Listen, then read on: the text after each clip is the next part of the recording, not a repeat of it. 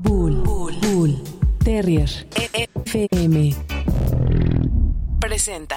Bienvenidos a Migrante, un espacio en el que ya saben que vamos a contar alguna historia, vamos a tener a un personaje muy interesante acá hablando de diferentes cosas, de diferentes temas, pero hoy en particular de la música alternativa de las comunidades indígenas.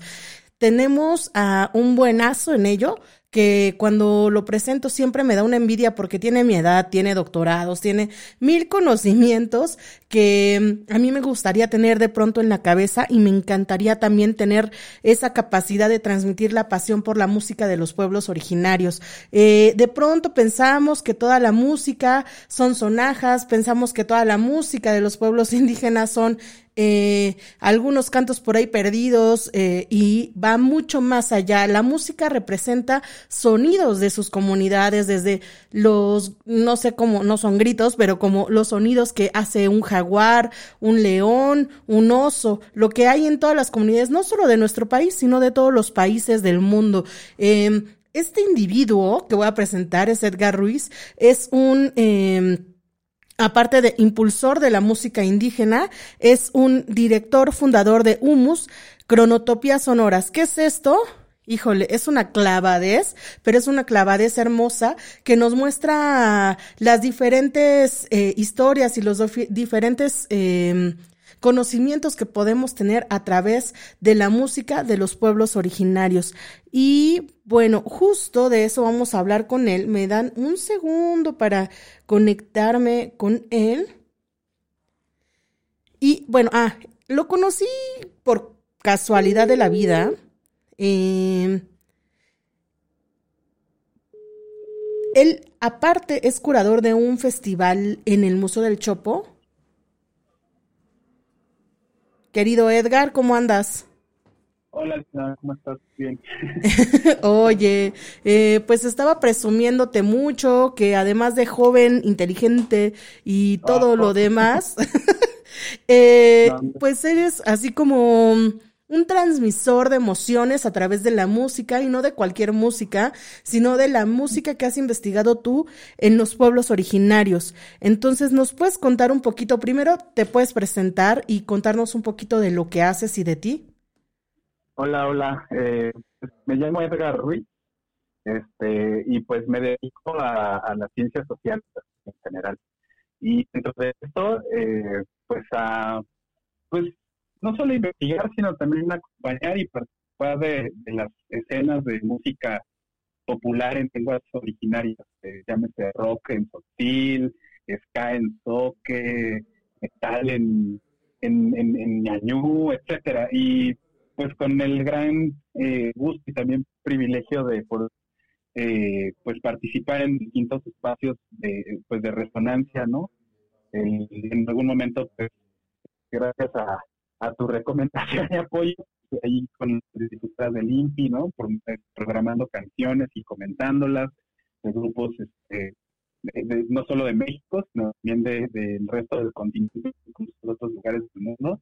Y pues también en el Museo Universitario del Chopo con, con el Festival Estruendo Multilingüe, que, que bueno, por las razones que todos ya sabemos, eh, no se ha hecho en años, pero pero años atrás, este, desde 2014, año con año, habíamos presentado eh, bandas musicales, conversaciones con, con participación de estas sistemas y, y pues ahora, eh, pues contento también de estar aquí conversando contigo sobre esto que, que, bueno, no ha dejado de ocurrir en los últimos años. Y esperemos que no deje de ocurrirles. Justo eh, eh, les comentaba que yo te conocí a través de este festival en el Chopo, en donde primero sorprendía que existieran bandas de diferente música eh, actual, no la tradicional, en lenguas originarias, y que no solo trajeras a bandas, digamos, de chapas o nacionales, sino que de pronto veíamos ahí bandas colombianas, eh, bandas de Canadá, de Europa,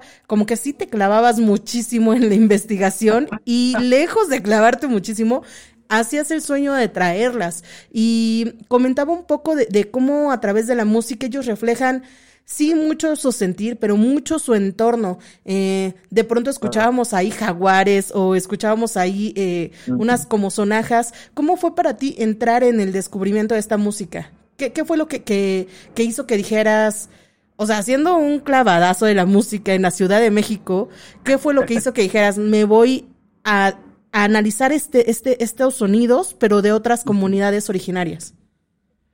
Pues, pues la pasión, yo creo, este, también yo soy un músico doméstico, eh, este, hago mis, mis canciones y todo esto, pero, pero siempre muy, pues muy alerta y, muy interesado en, el entorno musical de sea que, que esté viviendo. Y pues yo también he sido pues un conciudadano chiapaneco, entonces este abrir los oídos y descubrir que, que, hay escenas en todos solo falta como escuchar, ¿no? Estar atentos, este, pues se volvió eso una búsqueda apasionada, ¿no?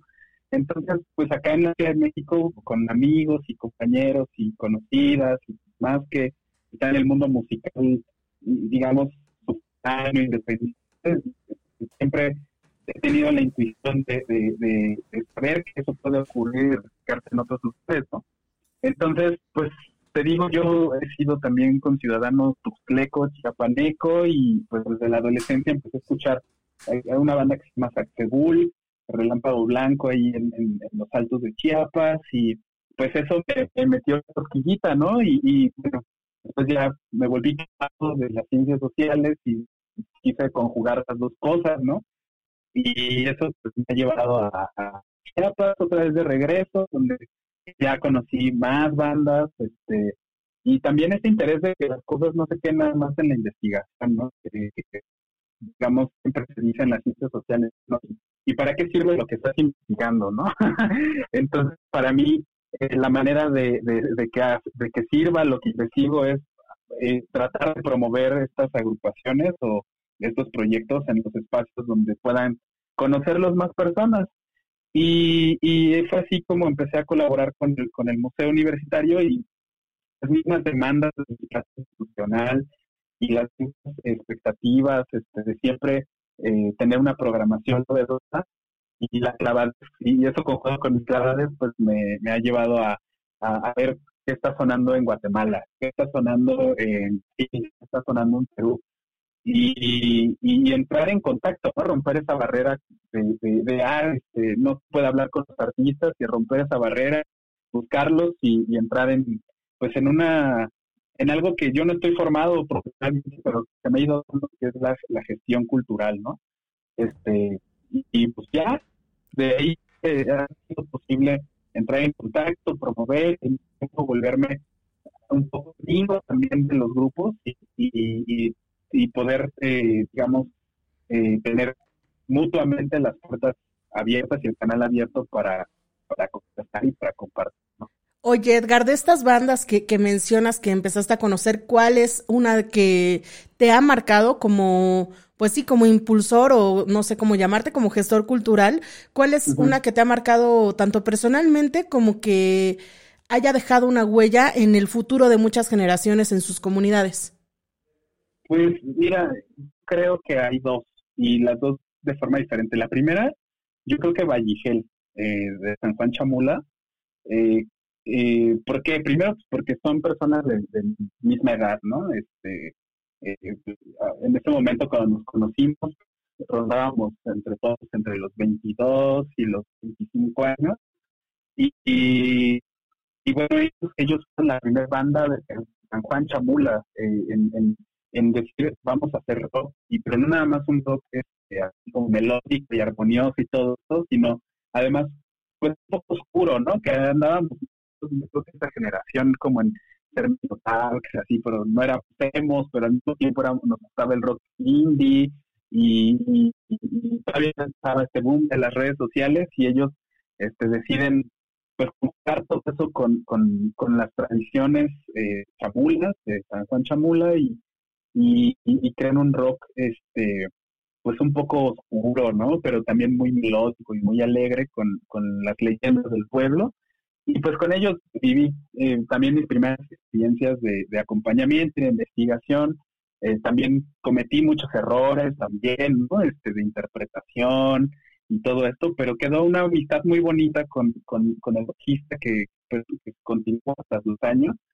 Y él ahora, eh, por la vida y por la situación de nuestros países este, tan desigual, pues tuvo que emigrar a, a, Estados Unidos y nos escuchan allá en, en Texas, este, allá está mi buen amigo Eleuterio, y él, este, él ahora está trabajando allá, pero con esta misión de volver a, a México, a Chiapas, a San Juan Chamula, a continuar con su labor musical. Y que es algo que lamentablemente pasa mucho en estas bandas, ¿no? Perdón por interrumpirte, ahorita seguimos, pero pasa mucho eh, esta cuestión de tener que emigrar, pues sí, por la cuestión económica o de crecimiento de alguna manera y pues ir buscando un, una mejor situación en su comunidad a futuro. Sí, yo creo que, que es muy complejo porque si de por sí a las bandas que surgen aquí en el centro del país, ¿no? Donde, donde se tienen tantas ventajas y todo eso, dar continuidad a una carrera como músicos es bien complicado. Este, pues imagínate en, las comunidades campesinas, ¿no? Este, que si no, si no migras, ¿cómo terminas de construir una casa? ¿Cómo terminas de ayudar a tu familia, ¿no? A subsistir. Y pues eh, las personas muy jóvenes se ven pues obligadas a, volverse adultas y a ser responsables económicamente de, sus comunidades, ¿no? Entonces, este, eh, pues esa dificultad de continuar eh, viviendo de, tu pasión musical eh, se hace aún más difícil, pero también el, el, arraigo a, a, esa misión musical también se hace más intenso, ¿no? Entonces, estar en Estados Unidos eh, y seguir sintiendo esa pasión y no quitar el dedo del renglón y saber que tienes que regresar a México, a, tu comunidad, a, ser un músico, eh, pues es una misión muy fuerte porque, y eso conecta con la otra banda que para mí es muy importante, que eh, son, son Kohama de, de Ocotepec, Chiapas, ellos hacen música punk en lengua soque, se presentaron también en el museo universitario, este, estuvieron sonando, pero finalmente el deber llamó y mi buen amigo, este, eh, el Tunchas, Miguel Pérez, eh, pues él está ahora en Chicago, eh, también trabajando allá, sosteniendo, apoyando a su familia, a, su esposa Esmeralda, que está en Ocotepec, y a su hija Cecilia, y, y pues también jalando y con esa misión de, regresar y tejer este sueño de voy a poner un estudio de grabación este, para jalar a más jóvenes y que pues aunque aunque Tunchas y yo ya no somos de la misma edad, o sea, yo le llevo como 10 años, se repite la misma historia que con quienes sí son de mi edad, ¿no? Entonces ahí hay una tendencia que yo creo que ah, si nos escuchan las, las personas que tienen algún puesto de responsabilidad en las políticas culturales, pues habría que ver cómo hacer para que no se dé esa fuga de músicos y, y de influencias positivas para los pueblos acá en, en México, ¿no? que está chido que se les apoye para un festival, para un disco, pero pero ¿y después qué, no? O sea, cuando ya tienen 25, 26 años y empiezan a crecer, pues pareciera que dejan de, de existir para las instituciones, ¿no? un poco. De pronto parece que, que, se pierde ahí el interés y que solo los llaman para una conmemoración de un día, una conmemoración de algún evento para ellos, pero en realidad la vida va más allá de eso con los músicos y más con los músicos de una comunidad que tienen dificultad muy, bueno, muy cañona para poder... Eh, grabar un disco, ¿no? Yo, yo siento que es tan complicado para ellos por esta situación de todas las canciones, un ejemplo que yo transmito en alguna radio eh, de, de, música tradicional de jóvenes, la saco de YouTube y claramente para ellos es un esfuerzo conseguir un buen celular que los grabe lo mejor posible eh, y que con eso pueda perseverar la música, pero es una situación complicada. Eh, ¿Crees que es algo particular en México o pasa en todo el mundo? Yo creo que, que es algo que ocurre en toda, por lo menos en América Latina, ¿no? Este, no podría yo saber cómo ocurre en, Europa o en Asia, pero sí veo un contraste, por ejemplo, en cómo ocurre en Canadá o en Estados Unidos, a diferencia de cómo ocurre en Latinoamérica. Este, lo que yo conozco de las, de las, de los proyectos y las bandas que ocurren en Canadá es que, pues allá en los últimos años ha surgido políticas culturales muy importantes, ¿no? Como de reconocimiento, traen un rollo de reconciliación nacional, eh, también pues con sus contrastes y sus contradicciones, pero la posición misma de un país como Canadá o como Estados Unidos hace que, que sus músicos y sus, y sus digamos, agentes creadores de, de, naciones eh, originarias o, o, sí, naciones originarias, este, pues tengan otras ventajas, eh, digamos, competitivas, ¿no? Eh, pero yo creo que eso ya es un tema de, de, geopolítica, de la misma posición e historia de sus países y de sus estados nacionales que no dejan de ser, claro, opresores con, con, sus, con sus naciones originarias, pero al mismo tiempo eh, su posición económica hace que, que, las personas tengan otras posibilidades, ¿no? Otras calidades en producción, eh, otros, eh, otra cantidad de medios difusores así tremenda, ¿no? A diferencia de América Latina que se depende casi exclusivamente de la, de, digamos, de, instituciones de corte eh, indigenista o, de secretarías de cultura, pero con un apoyo económico, este, que en principio, o sea, no es, no es suficiente, pero, pero también con una falta de una arquitectura institucional más robusta que pueda acompañar los procesos no solamente como para hacer un festival o un disco, ¿no? Sino para, para profesionalizar las escenas, y también pues claro este la posición económica de los países y de sus comunidades pues hace que aunque haya posibilidades institucionales este se opte por desarrollar otras actividades económicas no y más ahorita con la pandemia este quienes dependían de un festival de un apoyo económico para un disco bueno ahora tienen que eh, complementar sus ingresos como campesinos o como trabajadores eh, pues vendiendo alguna artesanía, ¿no? Eh, produciendo algún textil, eh, etcétera. y yo creo que, que esta situación es de América Latina, ¿no? De países como Bolivia, Ecuador, Perú, Guatemala, México, Colombia. Colombia, Colombia, claro. Y, y bueno, eso nos pone también en la posición a quienes hacemos difusión pues de no solamente, digo, porque también quienes hacemos difusión y, de pronto también vivimos de esto eh, en alguna medida, eh, también es como, bueno, ¿y qué, hacemos? O sea, ¿qué alternativa buscamos? Y la verdad es que está, está complicado, pero tampoco está imposible, pero volvemos al, al punto de siempre. Todo también depende mucho de cómo aprendamos a, a organizarnos y a colaborar, que no siempre es sencillo, ¿no? Oye, Edgar, sé que te tienes que ir un poquito rápido, pero antes de irte te voy a robar para que nos digas eh, cinco bandas que creas que vale la pena escuchar.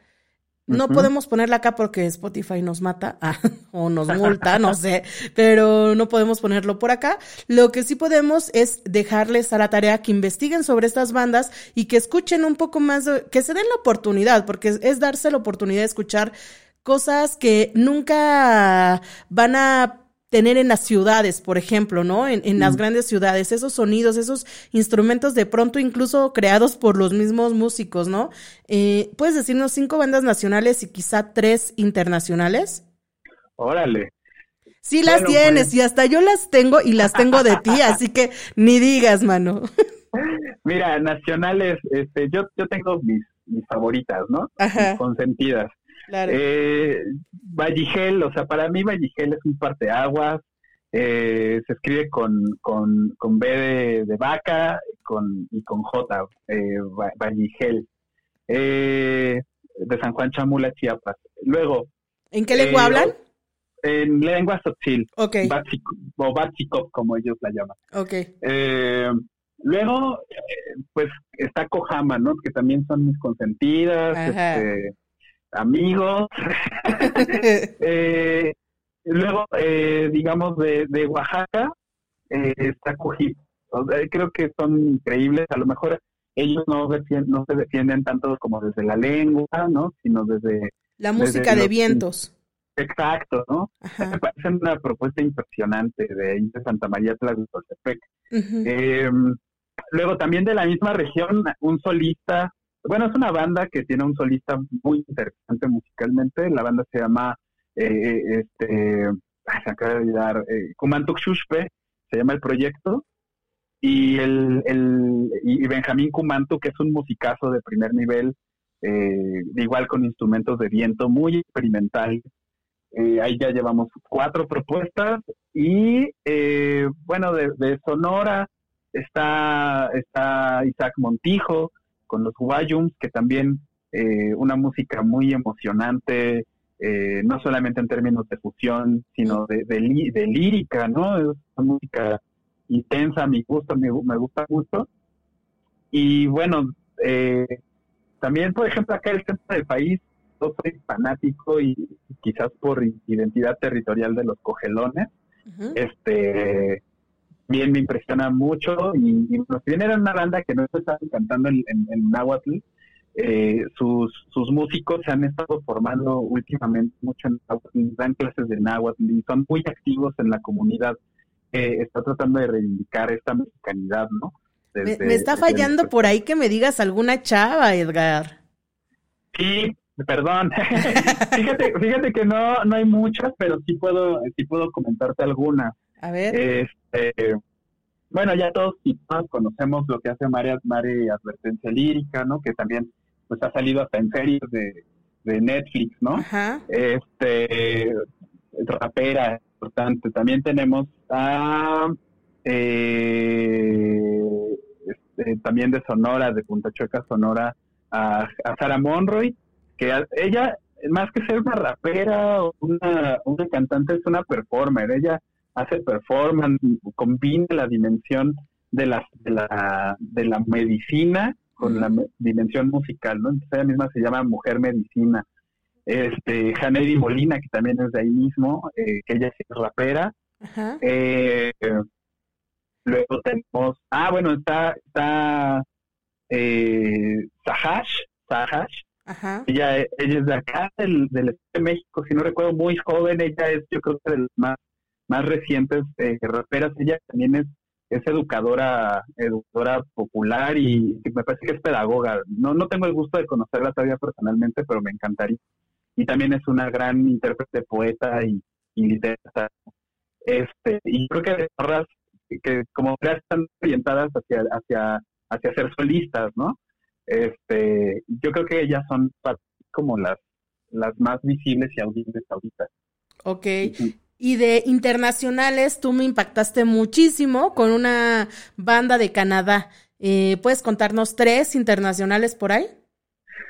Eh, pues mira, de Canadá eran los Snowty Nose Rescue.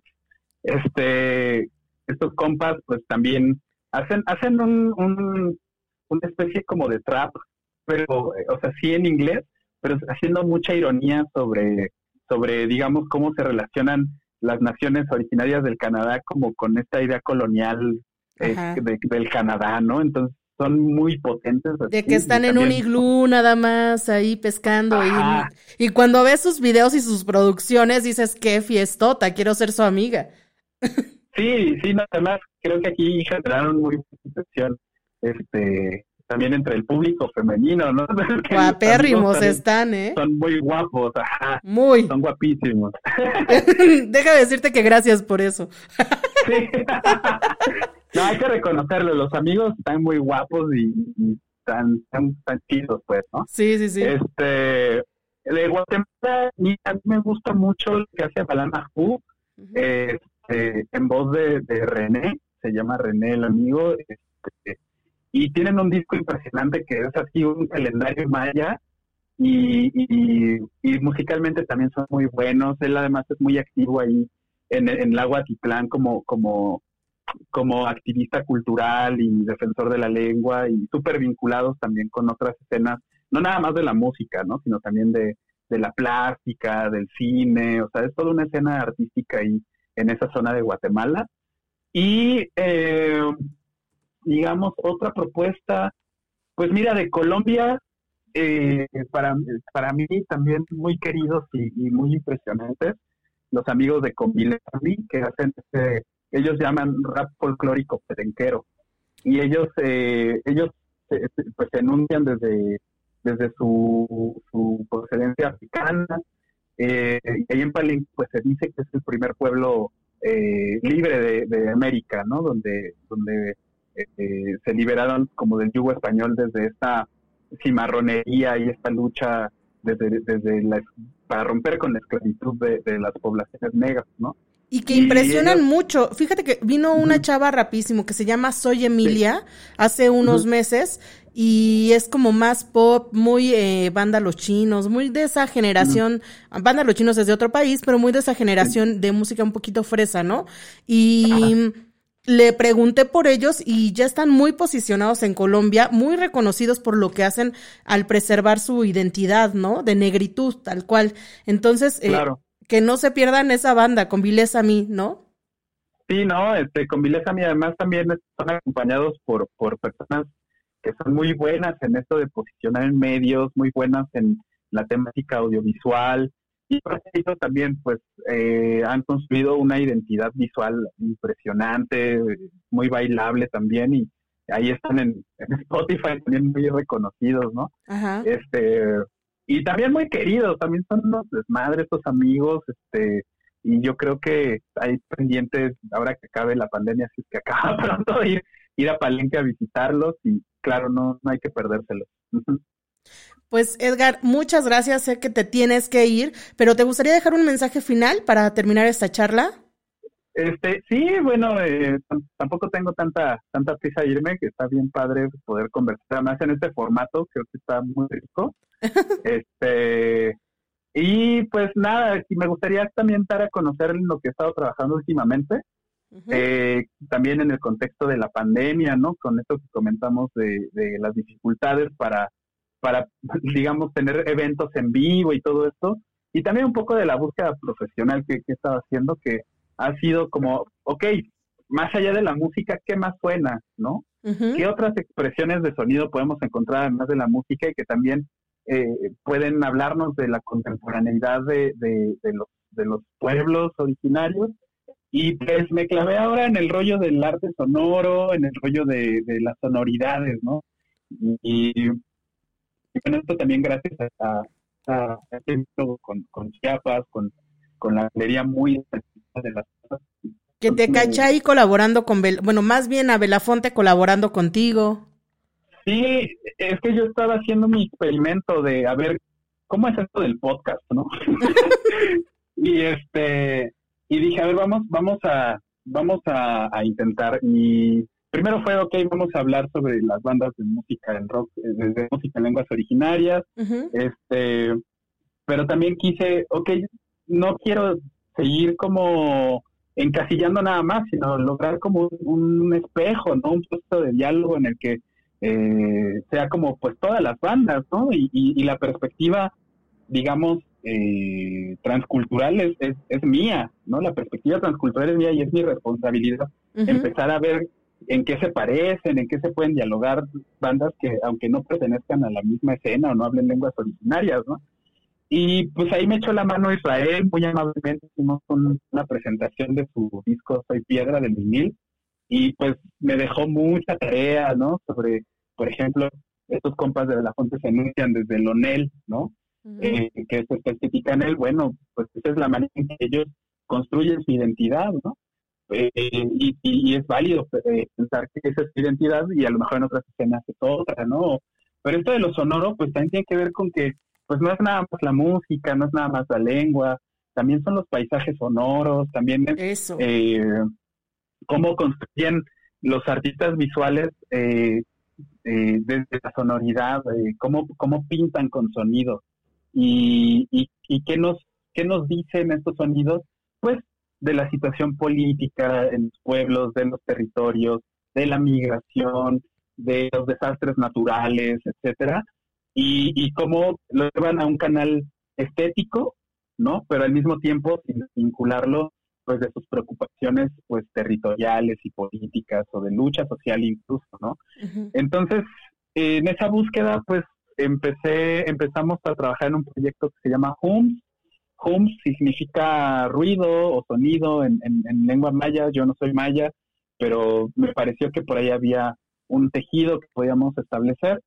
Y este y pues estamos trabajando en, en podcast eh, que hablen precisamente de, pues, de estos paisajes sonoros, ¿no? En colaboración con amigos de Colombia eh, y, y, acá de, de México con Susana Hernández, que también le mando un saludo que ella es fotógrafa y bueno, ella trabaja desde Punta Chueca, Sonora, y los de Colombia desde los territorios en Vera Catío y desde, desde la Guainía colombiana, entonces pues estamos trabajando en eso y entonces próximamente vamos a presentar este, una, una, un ciclo de cuatro episodios sobre esta temática eh, y pues con el apoyo del Museo del Chopo, pero ahora eh, como una propuesta venida genuinamente desde afuera, ¿no? O sea, el estudio multilingüe es una, es una iniciativa que surgió eh, desde adentro del Museo Universitario, pero ahora venimos desde afuera a, decirles, oigan, denos chance de, de, presentar estos episodios y pues como siempre un espacio muy abierto, nos dijeron, va, este, enséñenos qué están haciendo. Y pues vamos a presentar próximamente. Oye, pues qué envidia. Y pues entonces, ¿en dónde, en qué redes podemos ver esto y también saber más de ti? Mira, este, la página del proyecto eh, todavía está muy pobre, pero pueden ahí pasar a, echarle un ojo. Es hums.com. Eh, eh, se escribe H-U-U-M-S, hums.com. Y ahí, este, pues viene un poco como la la declaración de intenciones de este proyecto, ¿no? Y eh, los episodios se van a transmitir por las redes sociales del Museo Universitario del Chopo, por Facebook Live, por YouTube y en, simultaneidad con, nuestra plataforma también en Facebook Live, que, es eh, Facebook es Hums Cronotopía Sonora. Y este y lo encuentras como hums.sonar. Eh, así se encuentra en Facebook y pues, eh, pronto vamos a estar haciendo como toda la difusión. Tú eres nuestro primer eh, canal al que le contamos de qué va el proyecto. ¡Qué emoción! Este, pues el nervio, ¿no? Todavía estamos así como que, este, la difusión, el cartel y todo, pero, pero con mucha emoción y con mucho gusto y sobre todo, a mí me parece fundamental, y cierro con esto, este, sí que tenemos una estrategia de, de devolución comunitaria, ¿no? que muchas veces eh, en los festivales o en el mundo de la música es como, pues ya nos escucharon acá en el escenario, en el centro del país, pero ¿cuándo vamos a llevar estos festivales o estas presentaciones a y difícilmente ocurre, ¿no? Este, pero nuestra responsabilidad para cerrar el proyecto que, que estamos haciendo es, ok, sí, la pandemia, la virtualidad, nosotros ya hicimos los episodios, ya se mostró en un espacio museográfico virtual, etcétera, pero ahora esa es la gira de devolución, ¿no? Como vamos a, llevarlos, a intentar entregar y llevar y dialogar sobre los materiales, tanto en la Guainía colombiana, como ahí en, con los Embera Catío, con eh, los amigos de Punta Chueca, Sonora, y con los amigos de la Galería Muy en San Cristóbal. No sabemos todavía cómo lo vamos a hacer, este, ya no nos, ya no recibimos ahí ningún apoyo ni nada, pero pero lo vamos a hacer, ¿no? Eso, eso, siempre hay que hacer comunidad y hay que apoyarnos entre nosotros para, pues, echar a andar estos proyectos que realmente sí dejan algo al entorno, no, no es como mm, un vacío, ¿sabes? Creo que es todo lo que haces se ha hecho con el corazón y eso vale mucho la pena, querido.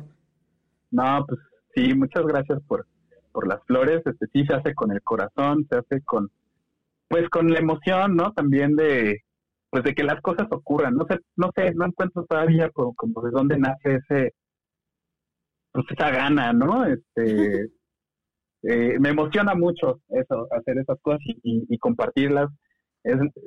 nos debíamos mucho como con, algunos amigos este, colaborar y pues ya se hizo y, claro, decirles a todos y a todas y a todos quienes nos escuchan que, que HUMS este, no es un proyecto que cierra, es apenas el primer paso y, y pues la idea es generar vínculos con comunicadoras, este, personas que hacen podcast, investigación, todo, y poco a poco ir ahí ver cómo nos organizamos para, pues para que se conozcan más cosas de estas. Y así será, veremos cómo le hacemos, pero de que se organiza la, la machaca, se organiza la machaca, querido.